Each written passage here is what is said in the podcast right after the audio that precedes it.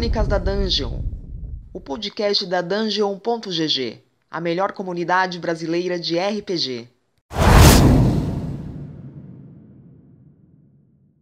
E aí, meus queridos, vocês estão em mais um episódio de Crônicas da Dungeon. Aqui é o Thales Braga e a gente traz mais um assunto para você.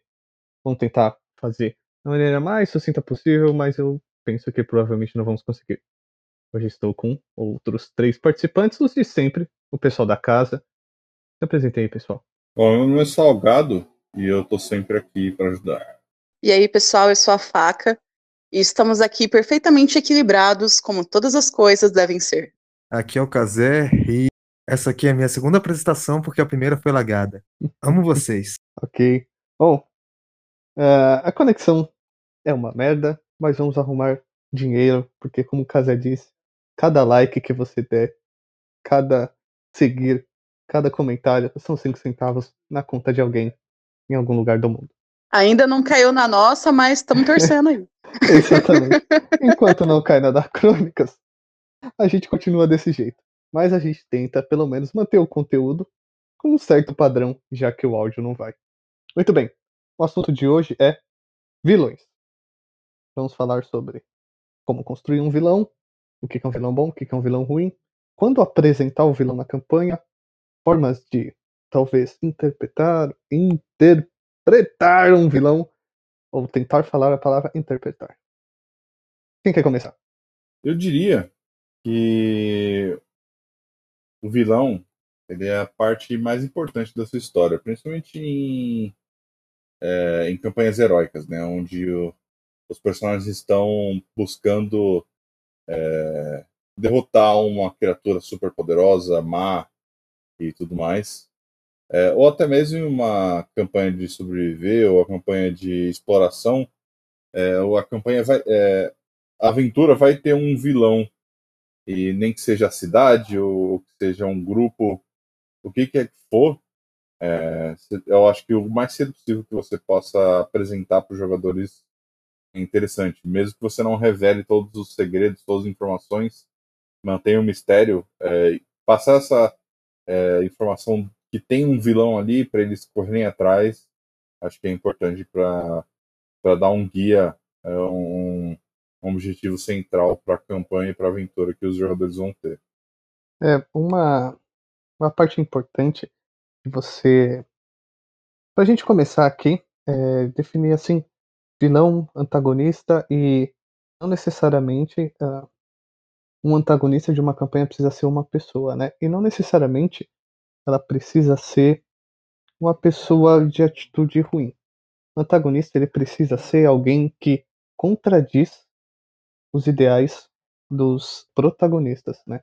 Então, tem vários e vários casos onde um antagonista de uma história, às vezes ele é até o mocinho, ou às vezes ele é uma pessoa indiferente, ou ele é uma pessoa com, com uh, vontades e, e uh, objetivos e razões humanas, né? Ele tem tanto o lado bom quanto o lado mal, assim como provavelmente os protagonistas vão ter, porque vamos combinar, os nossos protagonistas, os nossos heróis, os nossos mocinhos, às vezes eles roubam quando eles dizem que precisam e matam quando dizem que precisam matar, né? Então, por que, que o nosso vilão tem que ser mal só porque ele mata ou só porque ele rouba? É, na verdade, dependendo do grupo, eles matam mesmo sem precisar, né? Fala que é só por diversão mesmo e tá tudo certo.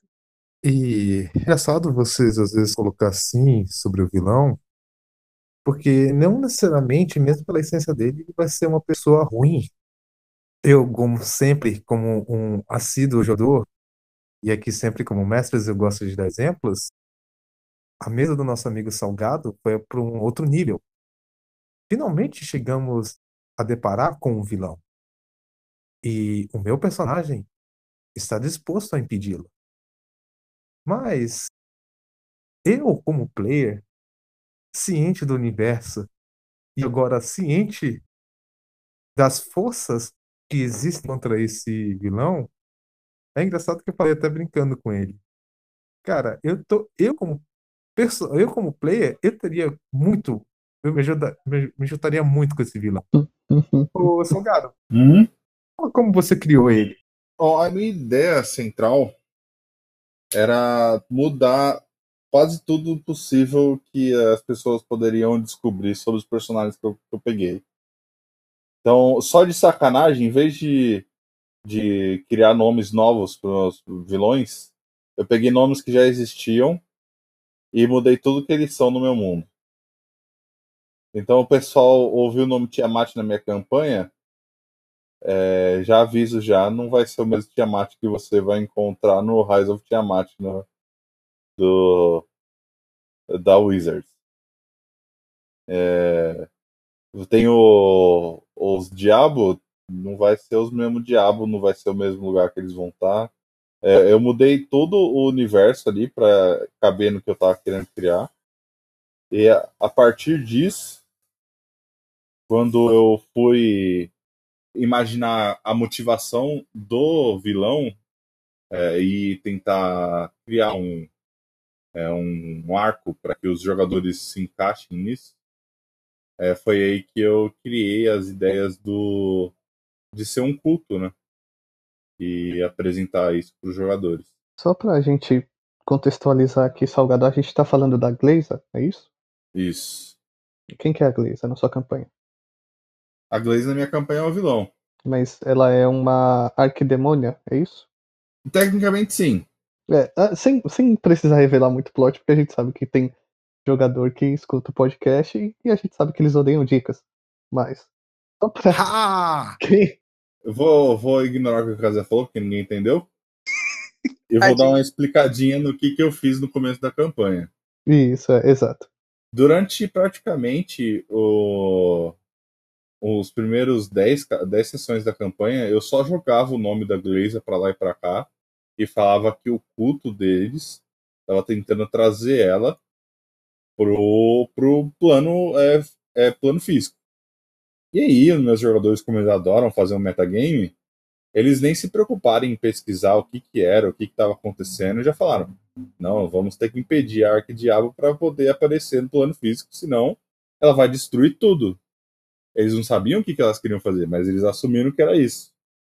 Eles já foram e já, sem procurar nenhuma informação sobre o culto, pegaram uns níveis e foram atrás de onde que. descobriram onde que ia ser o, o sacrifício para trazer a Gleza, foram lá e fizeram o que fizeram. Ah, quatro sessões depois disso, os meus jogadores descobriram que eles falharam miseravelmente. E a Gleza tá de volta. Só que agora eles descobriram qual é o objetivo dela.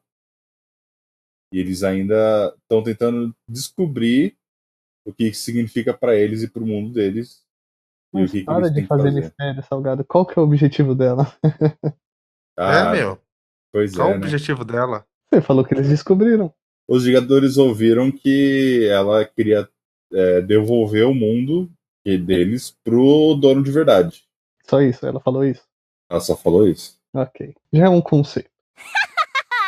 I am evil! Stop laughing! Um bom exemplo de vilão que eu acho que a gente pode dar aqui, eu acho que é um, é um vilão foi tratado de forma excelente. E, gente, período de spoiler já acabou, né?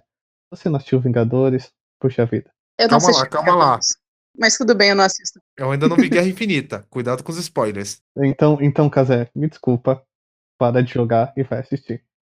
Thanos, como ele foi construído nesse arco Guerra Infinita e Ultimato, né?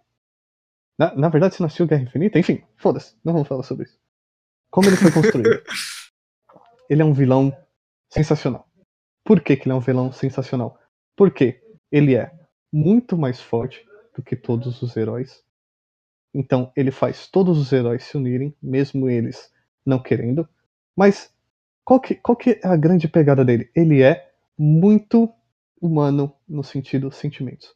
Ele tem uma visão, ele tem uma missão, ele vai fazer ela, não importa o que aquilo custe para ele. Ele, é, ele tem esse comprometimento com a missão, assim como, vamos colocar em uma fantasia medieval, ou então até um comparativo com os Vingadores, como um paladino ou como o Capitão América teria. Ambos têm aquela missão e ambos vão fazer de tudo por aquela missão. Ele tem para ele que aquilo é o certo. Mesmo sendo uma puta ideia bem bosta que a gente sabe. Uma ideia bem bosta. Você não resolve os recursos matando metade, até mesmo dos próprios recursos. Mas enfim. Ah, não é uma ideia tão ruim. Ai. Era A gente acorda todo dia e bosta. pensa, putz, essa pessoa podia ter morrido, né? Aí, ó, viu? A gente tá pensando como Thanos também. Claro. Resolve metade se dos problemas. pensa, se você pensa dessa, faca, de- dessa forma, a faca, além de estar tecnicamente errado, não é uma coisa que ia resolver o mundo, ia resolver a sua vida. E foi assim que o Thanos viu. O Thanos viu como uma coisa que resolveria um problema que ele teve no passado. Ele, como background, ele, ele teve, é, como história passada, ele teve aquele problema no planeta dele, e ele achou que todos os outros passariam pela mesma coisa, e que ele teria uma única solução para o mundo inteiro. E a forma como construíram ele, como apresentaram, e ah, como tiveram que enfrentá-lo diversas e diversas vezes, e falhar em quase todas as vezes, é incrível. É, foi realmente assim ah, um vilão assim pra gente se inspirar muito. Até talvez mais do que o Darth Vader, porque né, ele tem todo um arco turbulento dentro da, da, da franquia Star Wars e, e, sabe, mudando assim de cada mídia que você vê, às vezes você vê um- uma animação é uma coisa, pelo filme é uma coisa, pelo livro é outra coisa. Então o Thanos ele tem essa, essa consistência que ele fica muito crível e fica muito bem usado como como guia mesmo para você criar um vilão para sua campanha. Um antagonista, na verdade, né? Vamos usar a palavra antagonista aqui. Faz mais sentido. Eu penso o seguinte a respeito da vilania. É, tem uma frase que ela é dita no X-Men que fala que ser vilão nem sempre é querer o mal, mas sim ter um pensamento diferente dos que acham estar fazendo bem. Exatamente. Então, essa questão da, do background do vilão, de que o vilão ele não nasce mal, né? Ou como diria Rousseau, é, o homem nasce bom, é a sociedade que o corrompe. Então Que você tem essa isso. questão, essa mudança de personalidade devido a um fato trágico, que a gente como jogador, a gente também faz na nossa história. Então você, na verdade, está colocando o que, que é de fato o vilão. Porque, como a gente comentou, os jogadores também fazem muita merda. Então, eu acho interessante essa questão do background, do peso de uma tragédia na vida de uma pessoa, a ponto de fazer ela mudar, entre aspas, de lado. Lembrando que a questão do bem e mal é realmente relativo, né? A gente nunca vai conseguir chegar a, a uma, uma verdade universal. Não existe. Se você falar que bem é não matar, então matar o vilão também é algo ruim. E os, os aventureiros, eles matam coisas, matam pessoas o tempo inteiro. Então eles também não são bons. Esse conceito ele é bem Viu? interessante. Eu, viu? Eu deixei o o Ortive vivo. Eu fui bem. Viu? Ele ainda tá tentando justificar ações. Ok, Eu, eu entendo o que a faca disse sobre a corrupção em cima do, de uma pessoa, o transformando num vilão, mas tem um contraponto disso em história. É, não, durante muitos anos, é, o Coringa mesmo, ele não tinha uma história de origem. Ele funcionava muito bem como um vilão do Batman, não por ser essa criatura que é, usava suas ações para é justificar o seu objetivo, mas justamente por ser o, o, total oposto do herói. Então, ele funcionava bem na história porque ele era o, o cara que trazia aquele herói a um, a um ponto onde você estava quase esperando que ele alcançasse e se transformasse no vilão, o, o herói em si, para poder acabar com aquela é, vilania do Coringa, mas nunca acontecia porque era sempre aquela história, né? é o objeto imóvel contra a força é, suprema, né? essa origem assim, né, que foi, na verdade, como foi pegou pela metade o Coringa mesmo, ele servia, ele servia mesmo assim como esse motivacional e como essa escada pro Batman desenvolver outras outras camadas dele, né, outros outras formas dele lidar com a situação. Que ele via que mesmo com, com as prisões ainda ainda o caos que aquele vilão trazia, a loucura que aquele vilão trazia ainda era superior. E é uma forma também de criar. Você pode às vezes criar assim. Você também não precisa de- desenhar a história assim como o Thanos, tipo, desde a infância, mas só você ter aquele contraponto ao, ao core, ao, ao núcleo do protagonista, já vai fazer para você um vilão memorável. Uhum. Eu acho que existem vários tipos de vilões que você pode aplicar em uma história e todos eles são bem úteis. A gente tem a questão do vilão, que é o lobo em pele de cordeiro, que é aquele NPC que você acha que é aliado, mas na real é ele que tá fudendo com toda a tua aventura, com toda a tua história, e pega o grupo totalmente de surpresa. Então, aquele vilão totalmente inesperado. A gente tem aquele vilão que desde o começo da primeira sessão a gente já sabe que ele é o, o foco, e é esse contrapeso do herói que tem que ter. Afinal de contas, é, numa aventura a gente tem objetivos. Esses objetivos geralmente envolvem pessoas ruins, né? Faz parte de toda aventura. Esse contrapeso. E tem os vilões, né, que são aqueles vilões que começam ruins, mas que depois eles podem se tornar boas pessoas também. Podem, entre aspas, se converter ou converter o grupo para aquilo que eles achavam que fosse uma coisa ruim, mas depois eles podem perceber que, na verdade, faz sentido ou não. Então são várias facetas de vilões que nós temos. É legal quando a gente for falar de vilão que você tenha uma mente aberta, porque o vilão nem não necessariamente ele é uma pessoa, um culto ou uma organização. Talvez o vilão que você queira criar seja simplesmente um problema como tem a aventura oficial sobre a Finiculation.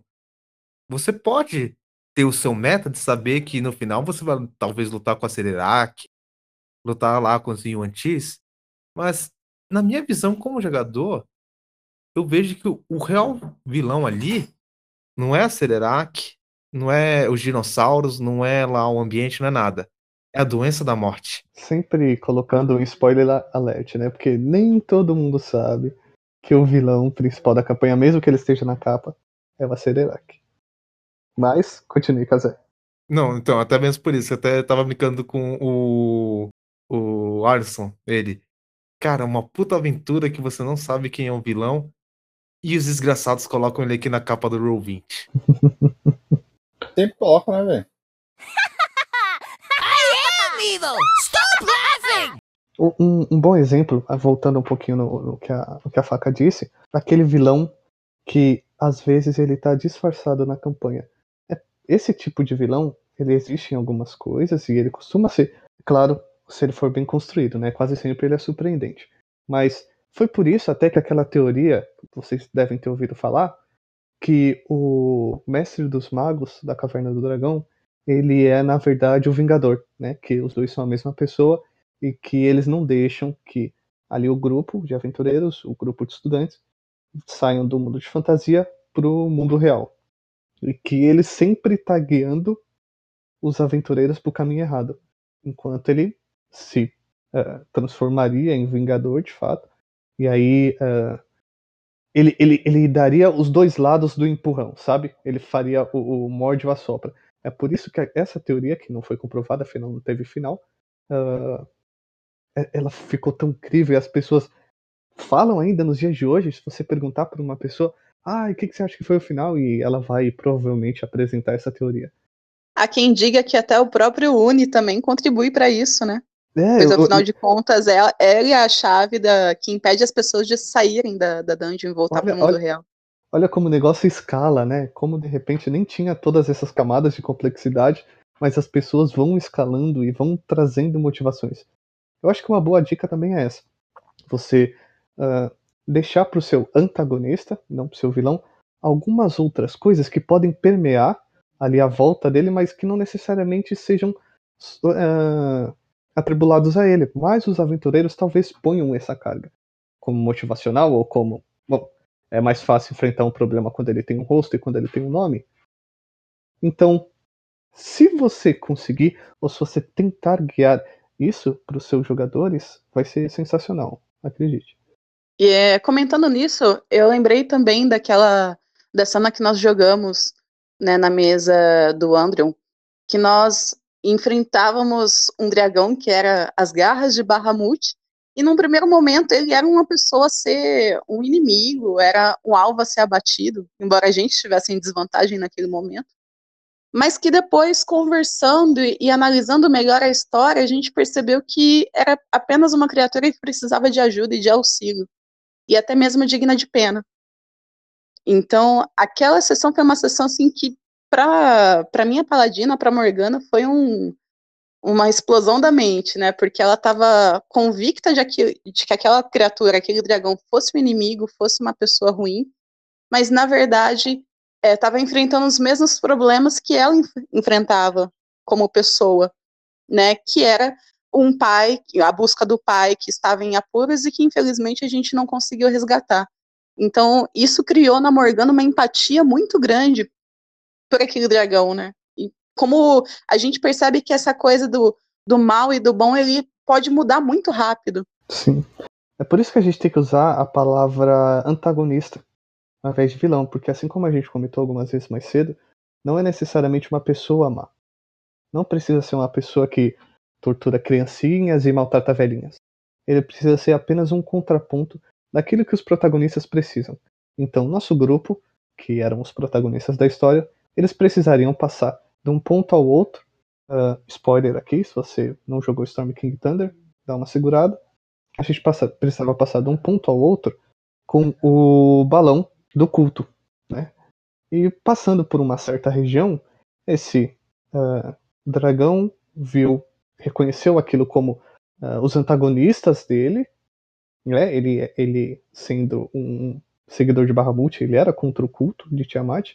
E ele nos parou e ordenou que a gente é, se ajoelhasse, se rendesse, tal, não sei o quê.